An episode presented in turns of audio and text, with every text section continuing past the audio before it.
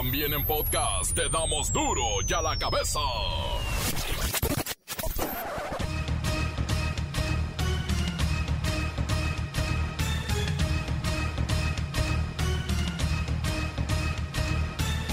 Lunes 2 de agosto del 2021, ya va que vuela para la Navidad. Yo soy Miguel Ángel Fernández y esto es duro y a la cabeza, sin censura. El Instituto Nacional Electoral informó que la consulta popular para enjuiciar a los cinco últimos expresidentes del país solo logró una participación de 7%. Bueno, 7.74 según el conteo rápido. Hoy, millones de mexicanas y mexicanos pudimos ejercer nuestro derecho a opinar sobre un tema que se consideró de trascendencia nacional. Claramente, la consulta popular del día de hoy representa ya una experiencia exitosa más de la democracia mexicana. Como mexicanos y mexicanos, todas y todos. En primer lugar, el ciudadano presidente constitucional de los Estados Unidos mexicanos, quien propuso la realización de este primer ejercicio de democracia participativa a nivel nacional, debemos sentirnos orgullosas y orgullosos. Expertos aseguran que a pesar de que no se consiguió el número de participantes necesario para vincular a algún responsable de corrupción, la gran mayoría de participantes dijo sí, que los procesen a los culpables. Felipe Calderón, expresidente de México, se ha mofado de la poca afluencia a responder la encuesta. Sin embargo, la mayoría de los participantes lo nombró en primer lugar para ser enjuiciado. Datos del INEGI revelan que los hogares en Jalisco, Quintana Roo, Ciudad de México, Tlaxcala y Yucatán fueron los más afectados por la pandemia, debido a que en esas entidades federativas se registró la mayor caída tanto de sus ingresos como de sus gastos. Todo está más caro en estos estados. Agosto va iniciando, pero con 241 mil muertes por COVID en México, se estiman 131 mil casos activos. Crece la hospitalización y crecen también los contagios. De acuerdo con datos del Sistema Epidemiológico y Estadístico de Defunciones, en lo que va de la pandemia, 5.418 profesores, maestros vaya, han muerto a causa del coronavirus. Un paciente COVID se lanza desde un tercer piso en un hospital en la Ciudad de México. El reportero del barrio con la nota completa. La Bacha y el Cerillo analizan, bueno, el fiasco de la selección mexicana en la Copa Oro, innombrable. Y bueno, los pobres resultados en los Olímpicos de Tokio 2020, que se le reconoce a todos los atletas su participación y a todos, a todos se les aplaude. Comencemos con la sagrada misión de informarle porque aquí no explicamos las noticias con manzanas, no, aquí las explicamos con huevos. Llegó el momento de presentarte las noticias como nadie más lo sabe hacer. Los datos que otros ocultan, aquí los exponemos sin rodeos. Agudeza, ironía, sátira y el comentario mordaz. Solo en duro y a la cabeza. ¡Arrancamos!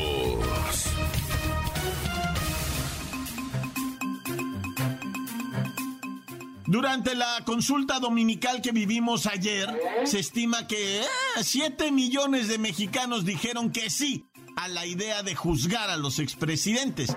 Pero más allá de eso, tenemos que rescatar algunas lecciones, algo que hayamos aprendido. ¿Y qué lecciones nos deja esta primera experiencia ciudadana realizada a nivel nacional y con las reglas del sistema electoral? Bueno, ciertamente no se va a llevar a juicio a nadie, ni a Salinas, ni a Cedillo, ni a Fox, ni a Peña Nieto, ni al famoso Calderón, ¿eh? que salió en primer lugar de varios estudios que se hicieron.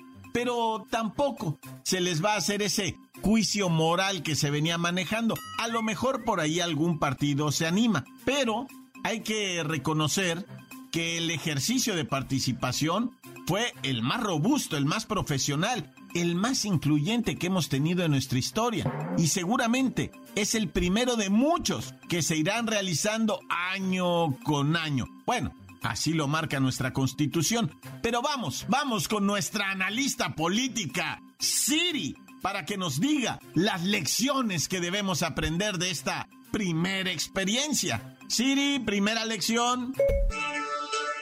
Buenas tardes, Miguelín. Lo primero que deben aprender es que si no reforman el artículo 35 de la Constitución, para que las consultas populares se lleven a cabo el mismo día de las elecciones, sean federales o locales, la participación ciudadana seguirá siendo igual de baja. Ok, reforma al 35. Mira, ya de hecho se está hablando de eso en el Congreso y pues si hacemos las elecciones y este tipo de consultas el mismo día, bueno, vamos a aprovechar toda la logística electoral desplegada por el INE. Segundo, que dejen claro lo que se pregunta. En esta ocasión, lo que redactó la Suprema Corte de Justicia de la Nación no permitió la comprensión ni el despliegue de campañas efectivas por el sí y por el no. No, sí, claro, nadie le entendía esa pregunta. Así es que déjame anotar preguntas claras y concretas. Listo, anotado. Tercero, que el INE abra o pueda instalar casillas en todas las secciones electorales del país, o sea, más de 162 mil actualmente, incluidas las casillas especiales para votantes en tránsito. Y obviamente, mucha más promoción. Pues ahí está. Gracias Siri y no podemos dejar de tomar en cuenta que la consulta popular del 2021 pues obviamente tendrá una segunda parte. Es la renovación de mandato. Y eso será en marzo del 2022 si es que se promueve durante los próximos meses y se logra llevar a cabo. Sí, la revocación de mandato. Duro ya la cabeza. Wow, la siguiente información realmente me dejó impactado. Según datos de la Secretaría de Salud, 4.084 médicos, enfermeras y otros trabajadores del área de la salud han muerto por COVID-19. Lamentablemente, hay un gremio que ha sufrido la pérdida de 5.418 trabajadores. Estoy hablando de los maestros. Los profes han enfermado y muerto a causa del coronavirus con un aterrador promedio de 11 al día. Esto a pesar de que en ambos sectores ya se concluyeron las jornadas de vacunación contra el COVID-19. Así es que vamos con nuestra profe consentida. Ella es la maestra Hortensia Simbarón, a quien le preguntamos, profe, por favor dígame que usted ya se vacunó. Claro, hijo, por supuesto que ya me vacuné. Y muchos de mis compañeros también, hijo. Hasta los que no creen se vacunaron, hijo. Porque lo que dices es cierto. Nuestro gremio, el magisterial, ha sido muy golpeado por el bicho ese, hijo. Maestra, al conformar ustedes uno de los gremios más grandes del país, la mortalidad entre los maestros tiene una tasa similar a la que se observa en la población en general. Digamos que están dentro del promedio, pero por ser muchos, pues también el número de decesos es muy alto, más de 5 mil. Ay, hijo, pues por eso es el pendiente que traemos. Porque cuando se abra la puerta de las escuelas, es casi seguro que el número de contagios crezca, hijo. Ay, no podemos dejar de advertir que hay riesgo en la comunidad educativa, hijo, incluyendo maestras, niños, niñas y adolescentes. Maestra, según su opinión, ¿a qué se debe esta lamentable cifra en el número de decesos dentro del magisterio? Ay, mira, hijo, la cifra es muy fuerte, es lamentable. Y ya varias veces hemos dicho que los maestros tenemos condiciones que nos colocan en una situación vulnerable, hijo, como hipertensión, obesidad, diabetes, de entrada a la propia edad, hijo. Ay, no, seguimos siendo un grupo de alto riesgo, hijo. Le pregunto, maestra Hortensia Simbarón, ¿tomaremos con calma eso del regreso a clases para el día 30 de agosto? Con mucha calma, hijo. Esta pandemia nos lleva a su ritmo. Así que si para ese día está la cosa tranquila, pues nos animamos, hijo. Si no, pues haremos lo que nos ordene el sindicato. No se diga ni una palabra más, hijo. Gracias, maestra Hortensia Simbarón. Siempre las escuelas son centros donde confluyen muchas personas y de seguro vamos a tener riesgo. Los propios maestros se consideran un gremio en situación de riesgo permanente contra el COVID-19. Y se les hizo una encuesta a través de la CENTE, la Coordinadora Nacional de Trabajadores de la Educación, y los profes dijeron 7 de cada 10 que incluso en el puro traslado de su casa a la escuela ya se sienten en peligro elevado de contagio, simplemente en el traslado. Encuéntranos en Facebook, facebook.com, diagonal duro y a la cabeza oficial. Estás escuchando el podcast de duro y a la cabeza. Síguenos en Twitter, arroba duro y a la cabeza. Y les recordamos amablemente que si ustedes quieren visitar la página de Duro y a la Cabeza en Facebook, encontrarán ahí nuestros podcasts. Y si quiere escuchar las cápsulas solamente en audio del reportero o de la bacha y el cerillo con sus deportes, las encuentra en la página de El Reportero del Barrio de Duro y a la Cabeza, también en Facebook y hasta en YouTube. Duro y a la cabeza. Ahora es tiempo de ir con el reportero del barrio. Montes, montes, alicantes, pintos, pájaros, cantantes, culebras, chirroneras. ¿Por qué no me pican cuando traigo chaparreras? Vamos a la información, camarada. Resulta ser que tristemente, ¿verdad? Se aplicó un ojo por ojo, diente por diente y el papá de un muchacho víctima de una agresión, pues terminó asesinando al asesino. O sea, aguáchate cómo estuvo el rollo. Pablito, ¿verdad? Juan Pablito venía llegando a su casa allá en Villa de las Flores, Edomex. Venía llegando a la cantona ya con la noticia de que entrando le esperaban unas verdolagas en salsa verde con carne de puerco que había hecho su jefita, güey. Venía volado y el vato traía unos bolillos dijo, no hombre, de aquí soy, güey, con este virotito. Y luego una, unas verdolaguitas verdes, ¿verdad? Con carnita puerco y frijolito a un lado estoy hecho. Y una cocodrila, no, un laredo, ¿cómo no? Una coqueta bien elodia, no, bien elástica. No, pues el Juan Pablito venía llegando, güey. Y no, pues malamente que lo atracan, güey. Dos vatos le empezaron a pasar, este, báscula al compirri. Y la neta, el Juan Pablito pegó la voz de alarma, ¿no? Me están atracando raza, me están tumbando, me están tumbando. Y el jefillo agarró un cuchillo en la cocina y salió en breve, güey. Hecho una furia cuando mira a Juan Pablito en el piso ensangrentado y al otro morro con un cuchillo en la mano se le dejó ir y lo clavó tras, tras, tras, tras, tres, cuatro puñaladas también. Y, y el morro cayó para el piso, ¿verdad? Y se los llevaron a los dos al hospital, al, al Pablito, ¿verdad? Que falleció y al muchachito que había apuñalado el papá que también falleció, que me parece. Ahorita no lo tengo confirmado, pero me parece que era menor de edad. El otro chamaco que detuvieron, que era parte de los asaltantes, 14 años. Entonces, estamos hablando de cosas bien tristes, ¿verdad? Pues el papá, la neta, salió y dijo: ¿Quién se lo hizo a mi hijo? Me la paga. El señor va a estar en la cárcel por homicidio. O sea, fíjate qué tragedia familiar en lo que terminó horrorosamente todo esto, ¿verdad? Dijo: Oye, y te quiero platicar la de Sayuri, ¿verdad? Esta historia está triste de Sayuri. Conmueve bastante, ¿no? Fíjate que una muchachita de 21 años está en la cárcel porque filerió a su novio. Le metió una sola puñalada en una pierna para no herirlo, pero le cortó la vena esta famosa que corre por la pierna, ¿verdad? Una vena bien gruesa que si la cortas ya, esa ya no tiene vuelta para atrás y te desangras ahí. Es que no tiene vuelta para atrás porque esa, esa vena trae toda la, toda el power de la sangre desde arriba, ¿verdad? Para llevarla de los pies y de regreso, güey. O sea, es una vena muy, tiene mucha fuerza. Entonces, cuando la cortan por ser tan gruesa, ¿verdad? Pues sale mucho líquido hemático y te da ahí un paro. O sea, el corazón deja de bombear. Cuando nota que se está yendo la sangre, dice, no, pues me paro y te da ahí lo que lo conocen como este profiláctico. ¿Cómo? No, no me acuerdo cómo se llama el el, infarto que te da ahí, pero es por desangrarte, ¿verdad? Y pues la, la morrita mató este Sayuri, mató a su, a su marido que la golpeaba, pero le enterró el cuchillo este, ay no, ya.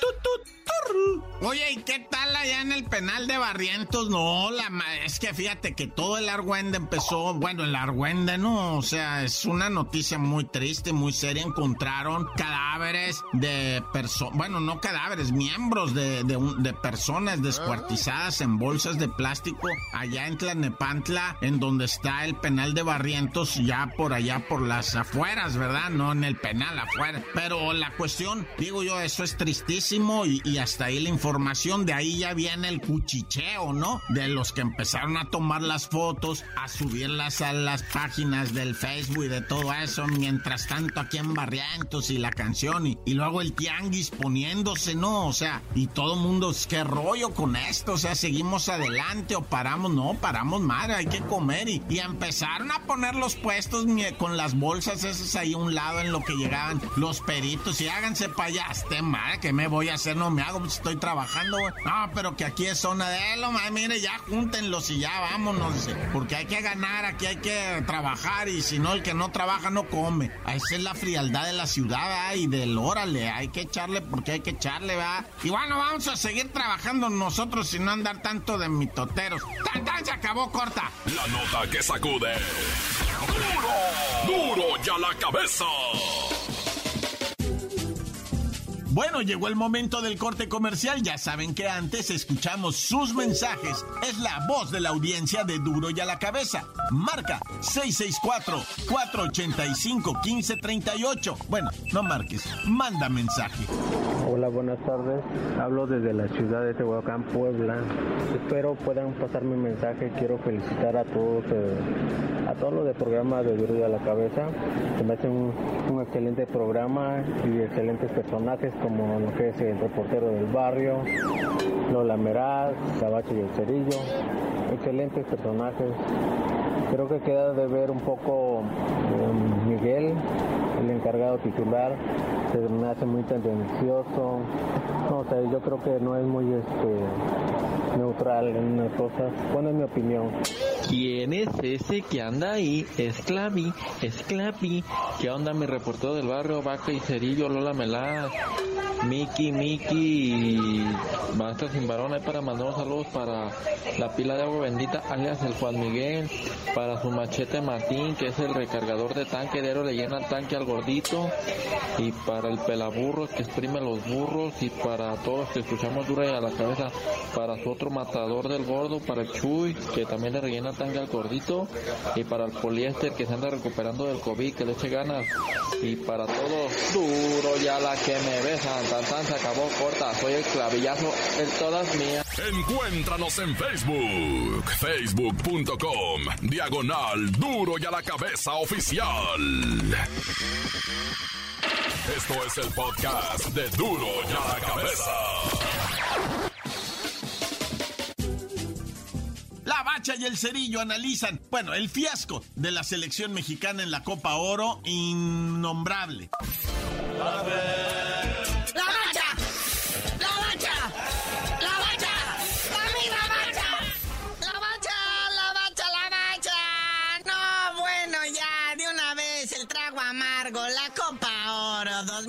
2021. De antemano se sabía que si no se traía esa Copa Pacatlán de las Colinas Pintas era fracaso. Sí, y luego peor perder, o sea, nos tienen advirtiendo desde un principio, no es la selección chida de los gabachos. Los gabachos ahorita, su selección principal, 15 de esos seleccionados juegan en Europa, ahorita están en pretemporada y no los quisieron lastimar. Estos son los chavos del preolímpico que no fueron a las Olimpiadas, no calificaron en el preolímpico acá en Guanajuato ¿se acuerdan? Ah, pues estos chavos resentidos son los que le pegaron una revolcada a México.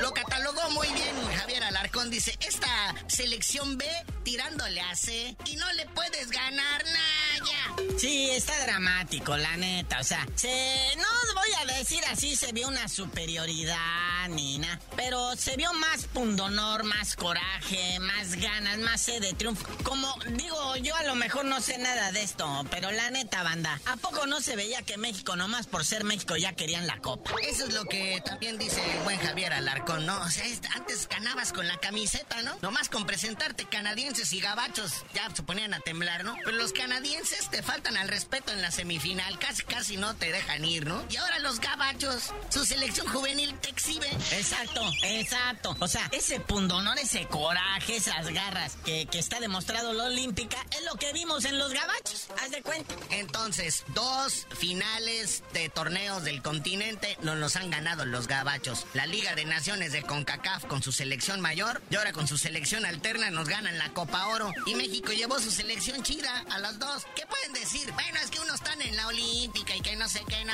pues esta selección tenía para más. Pero ahí está. Pero esto, fíjate, no es culpa del Tata Martino, no es culpa de los jugadores, aunque hay sí unos 5 o 6 por ahí que ya no deben de estar, las mentadas vacas sagradas. Pero esto es culpa de algún directivo. Ciertamente. John de No, algo hizo mal. Ciertamente. Pero como es el delfín de Azcárraga, pues a lo mejor no le pasa nada, ¿verdad? Pero pues ahí está el resultado de su liga plagada de extranjeros, de los malos negocios en las ligas, en las fuerzas básicas, el darle chance a recomendados, el quitar el ascenso, descenso. O sea, ya todavía no pasan. Decían, esto nos va a afectar en unos cuatro años. Ya van dos y ya no está afectando. Ya, Mander, qué tristeza, qué dramático. ¿Y sabes qué es lo más triste? Sobre todo para los señores de pantalón largo. O sea, les fue el negocio muy bien. Esta Copa Oro ah, entraron bien. El estadio este de Las Vegas estaba a reventar. Pero pues pierdes y en torneos futuros, ¿qué va a pasar?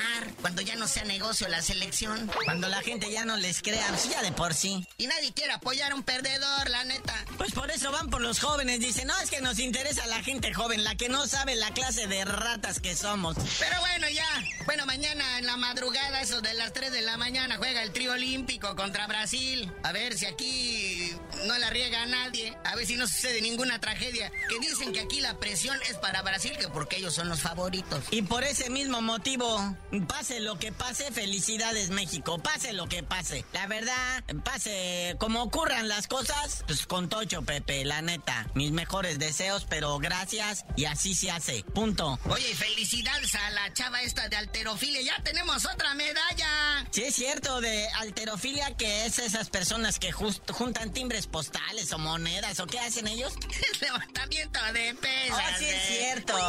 Es la pesista Aremi Fuentes, ¿verdad? Que conquista medalla de bronce en la categoría de los 76 kilos. Bien por ella, ya llevamos tres. Ya faltan menos de las que prometió Ana Gabriela Guevara, ¿no? Dijo que mínimo nos traíamos 10 medallas, ¿no? Sí, ya casi. Bueno, ahora dice que ya le bajó a 5. O, o menos seis o siete. Oh, que la cancha Peña Nieto, pues eran grandes amigos. Oye, digo, de la Liga MX de la jornada, dos, pues no hay sorpresas. Vamos a cerrarla hoy con el Atlético San Luis recibiendo al Gallos Blancos. uf, y ya mañana manejamos todo lo que viene siendo ya la estadística y todo. Porque créanme, digo, si quieren saber de alguna sorpresa, bueno, ganó el Atlas.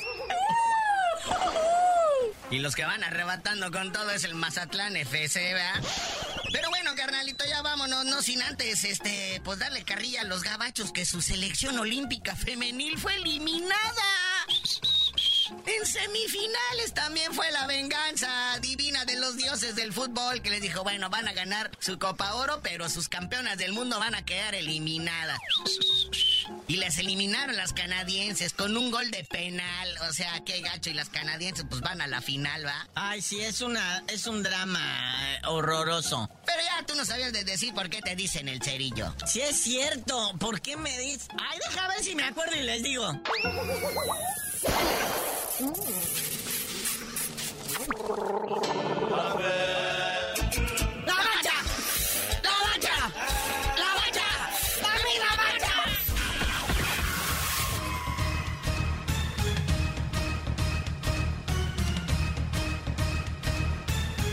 Por ahora hemos terminado y claro, les recordamos que en Duro y a la cabeza no explicamos las noticias con manzanas, no, aquí las explicamos con huevos.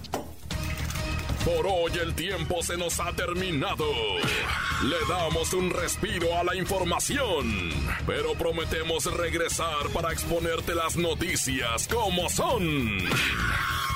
Duro y a la cabeza es Miguel Ángel Fernández, Arturo González, Evi González y la producción de Luis González, el señor X. Una producción original de MBS Radio.